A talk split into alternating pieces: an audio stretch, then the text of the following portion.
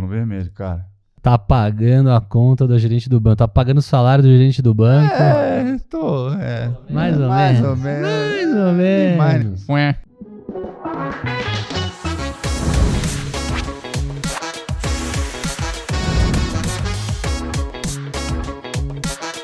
Seja bem-vindo a mais um programa aqui da VLG School. Eu sou Oswaldo Coelho do portal VLG News. Aqui do meu lado, Leonardo Milani, que também é professor da nossa escola. Léo, a gente vai falar aqui para quem tá no vermelho ali assistindo a gente hoje. É, a VLG School, né? Um dos papéis da VLG School é exatamente esse, né, Oswaldo? Ajudar as pessoas, não só as que estão no azul, mas também as que estão no vermelho, né? Exato. reorganizar as suas finanças pessoais. Então, o tema do vídeo de hoje é exatamente para essa pessoa que está precisando se reorganizar, né? Que ainda está no vermelho, o que que ela deve fazer para sair é, desse momento e começar a entrar no azul. Exato. Então o programa de hoje é falar aqui sobre como sair das dívidas, né? Como não ficar no vermelho justamente para começar a investir. Afinal de contas, boa parte dos vídeos que a gente grava aqui é falando sobre investimentos. Mas o primeiro passo aí é não ter dívidas para poder entrar nesse mundo de investimentos de forma tranquila. Exatamente, exatamente. Então vamos lá. Eu acho que assim, o que as pessoas pensam é que vai ser um sacrifício muito grande, né? É começar a cortar ali um gasto extra, alguma coisa. E esse seria a primeira dica que você daria para quem quer sair da dívida. É, é um sacrifício de fato. Você tem, né? Você que está endividado, né? Você tem que ter essa consciência, né? É, sem nenhum sacrifício de curto e médio prazo, você não vai conseguir zerar suas dívidas no longo prazo. Pelo contrário, no longo prazo, suas dívidas irão continuar naquela trajetória bola de neve, exatamente por você não estar sacrificando um prazer é, de curto prazo, né? Então, é, o primeiro passo acho que é esse, né, Oswaldo? A primeira dica acho que é essa, né? Se conscientize, né? Caso você que está assistindo a gente tenha dívidas, né? Se conscientize que sem sacrifício você não vai conseguir zerar as suas dívidas. Do que, que a gente está falando de sacrifício, né? Principalmente, Oswaldo, quando a gente pensa em compras por impulso, né? Estamos falando aí de supérfluos ou coisas que você não precisa é, para o curtíssimo prazo. Então, é muito gostoso sair, comprar, né? E não pensar nas consequências lá na frente, né? Mas caso você tenha uma reserva para isso. Caso você não tenha reserva e esteja devendo, acho que a primeira coisa que a gente tem que cortar, né? Fazer esse sacrifício de abdicar desses prazeres de consumo, né? De curto e médio prazo.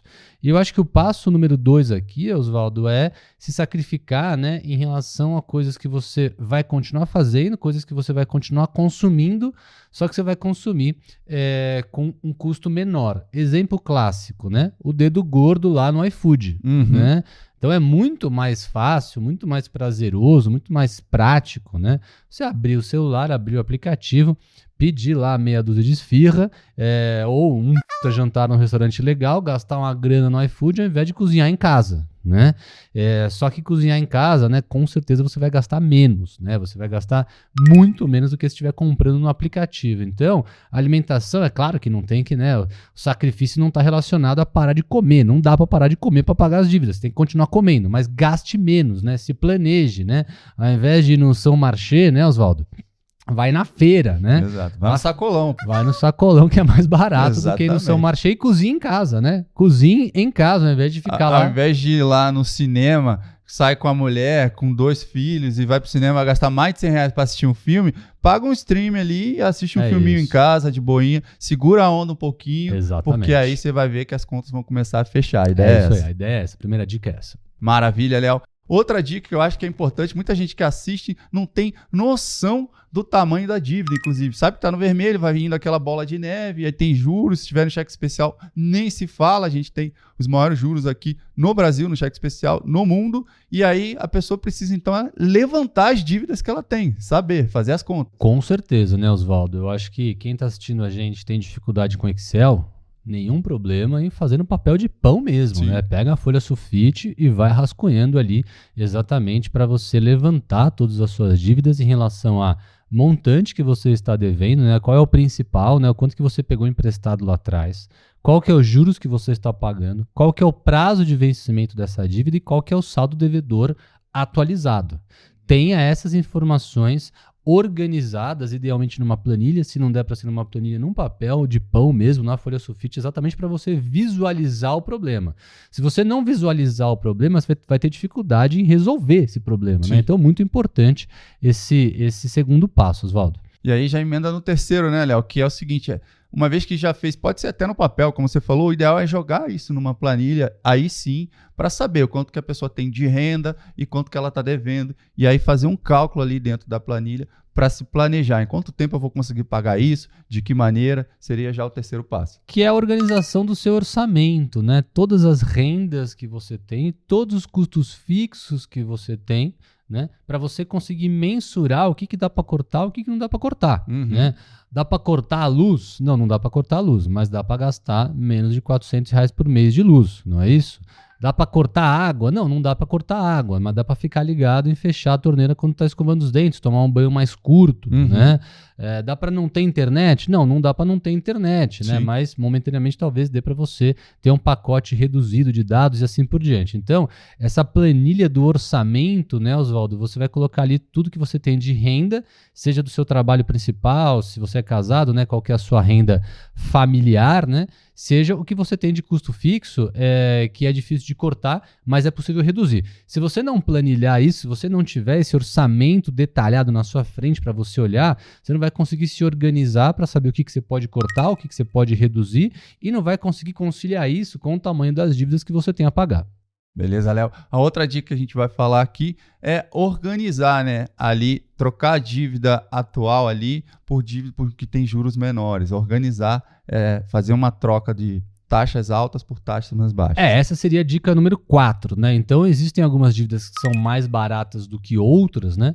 É, e é exatamente por isso que a gente mencionou anteriormente, né? Que organizar todas as suas dívidas numa planilha ou numa folha sulfite mesmo vai te ajudar a raciocinar em cima dessa dica número 4, né? Então, é, porque, é, por exemplo, né, Oswaldo, você não deixar é, de pagar um aluguel e ir para um crédito imobiliário. Uhum. Crédito imobiliário, né, você vai pagar uma taxa de juros mais baixa do que aquela grana que você está pagando de aluguel, que pode estar tá investida Sim. a mais de 1% ao mês. Por exemplo, né? É, o crédito consignado. Crédito consignado é uma linha mais barata do que o cheque especial. É uma linha mais barata do que parcelar o cartão de crédito. Muito mais barata, né? Então, se informar em relação a linhas de crédito que sejam mais baratas do que o crédito que você tem, né, do que a dívida que você tem atualmente, para comparar essas taxas de juros. E aí poder fazer essa migração, trocar uma dívida pela outra. Existe até, né, Oswaldo, a questão da portabilidade da dívida. Da dívida você de uma instituição para outra, de um banco para o outro. Você pode ver qual está a melhor taxa e levar isso para outra instituição. Exatamente. Então, a portabilidade para você manter a mesma dívida com um juro mais baixo ou a troca de uma dívida por outra, seja porque aquela dívida vai ter um juros menor ou você vai conseguir alongar o prazo. Uhum. Né?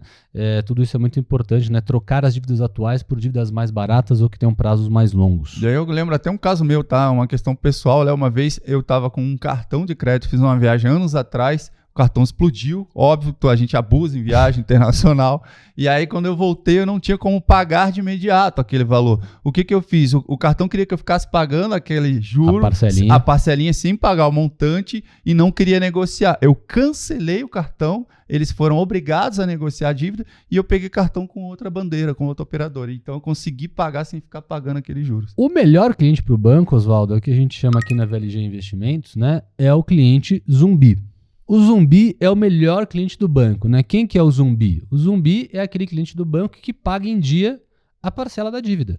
Sem pagar é, o total. É tudo que o banco quer, que você fique pagando a parcelinha da dívida eternamente. infinitamente, eternamente, para ele ganhar o máximo possível em cima de você.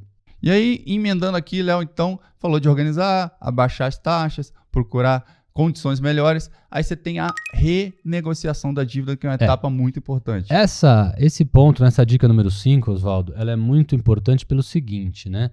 As pessoas acabam, né, elas eh, têm coragem, ou ficam mais predispostas, ficam mais tranquilas em ir no banco, né? Quando tá dando tudo certo. Uhum. Ah, sobrou um dinheiro, vou lá no banco, vou ver o que eu faço, tal, não sei o que. A pessoa vai lá, liga pro gerente, toma café com o gerente e tal. Mas as pessoas normalmente ficam mais introvertidas, ficam mais receosas, né?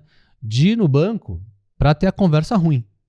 Qual que é a conversa ruim, né? Chegar lá no gerente do banco e falar, quero pagar. Me dá uma condição especial. Não estou conseguindo pagar desta forma. Vamos não conversar? Exatamente. Vamos conversar em relação a esse problema que eu tenho. Não estou fugindo do problema, tenho essa dívida, quero pagar nessas condições atuais de juro, parcela e prazo, não consigo pagar. Uhum. Você vai estender o prazo, vocês vão reduzir os juros, vocês vão me dar um desconto para pagar à vista, Sim. né? É, o que, que a gente vai fazer? Por que, que isso é importante, né, Oswaldo? Porque os bancos querem receber.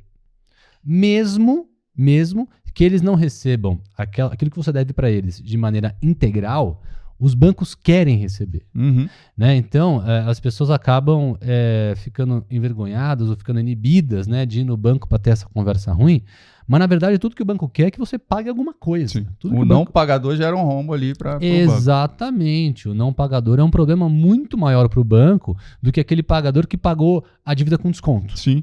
Então, é muito importante a pessoa que tem dívida tomar essa coragem para ir no banco, bater na porta do banco do gerente e ir lá e falar: estou aqui para renegociar. O que, que vocês têm para me oferecer? A longo prazo diminui, tem uma né, algum desconto, enfim, renegocie.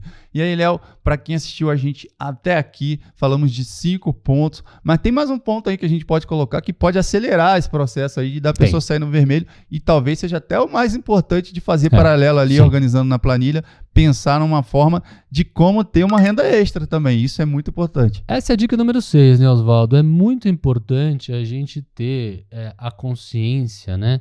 de é, ter mais de uma fonte de renda. Né? As pessoas às vezes acabam se acomodando em uma única fonte de renda e você fica muito dependente daquela fonte de renda é, resolver todos os seus problemas, pagar todas as suas contas, né?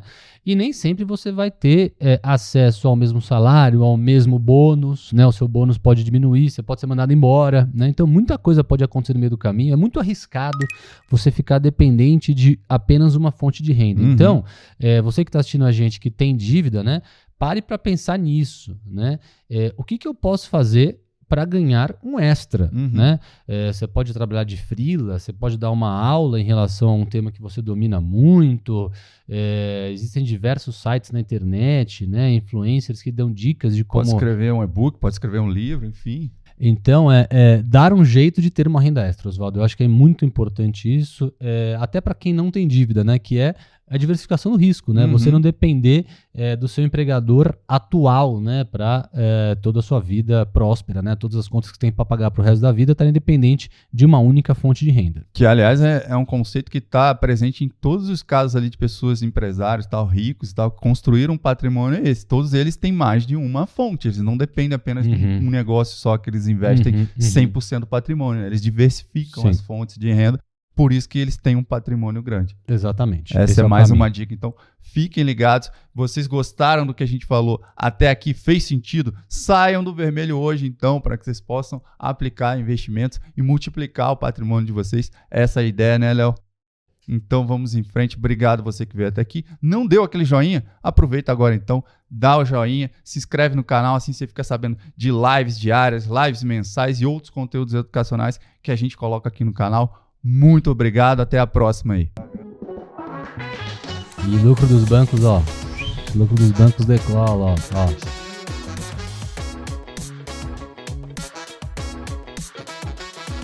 É, eu tô comprado em ações de bancos, então eu, eu gosto muito do, do perfil de, de pessoas como você, Oswaldo, que estão endividados. É,